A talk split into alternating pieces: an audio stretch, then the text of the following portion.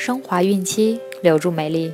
大家好，这里是孕期至产后五年专业护肤品牌卡夫索为您提供的孕期生活资讯。我是蜡笔小新。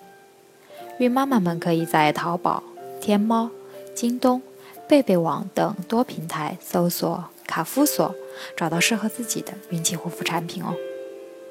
今天我们将收听的内容是：乙肝产妇能喂奶吗？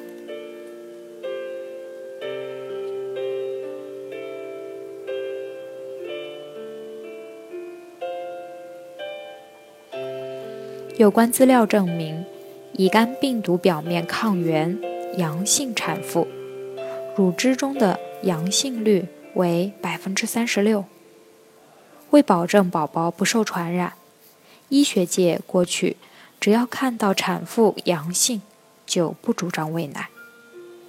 近年来，我国专家根据多年研究结果指出，乙肝产妇通过采取一定的措施。可以阻断乙肝病毒通过哺乳传播的途径，因而也可给宝宝喂奶。携带乙肝病毒的妊娠妇女，应在产前三个月每个月注射一支乙肝高效价免疫球蛋白两百单位，以降低母血中乙肝病毒含量。减少新生儿的宫内感染率。在新生儿出生后二十四小时，应注射第一针乙肝疫苗。一个月和六个月后分别注射另外两针。这样，母乳中虽含有乙肝病毒，但含量极少，且新生儿及时接受免疫接种，所以。不会发生母婴的垂直传播，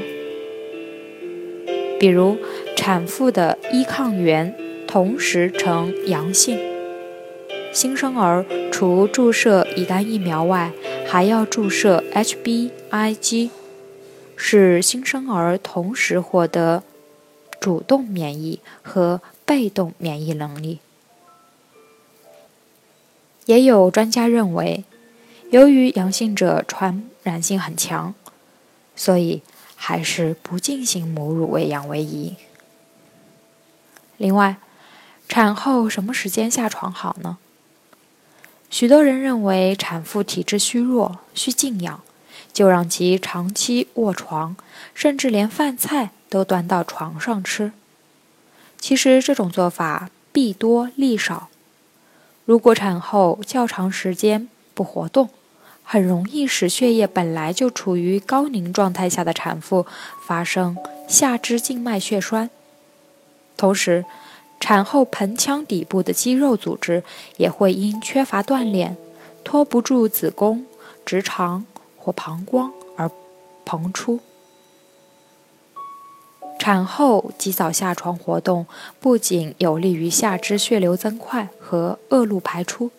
也能使腹部肌肉得到锻炼，早日恢复原来的收缩力，从而保护了子宫、直肠和膀胱等器官。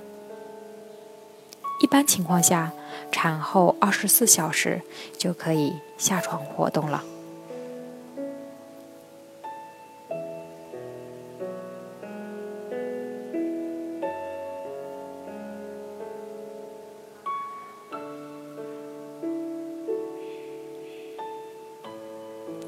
好了，今天的内容就分享到这儿了，朋友们记得订阅哦。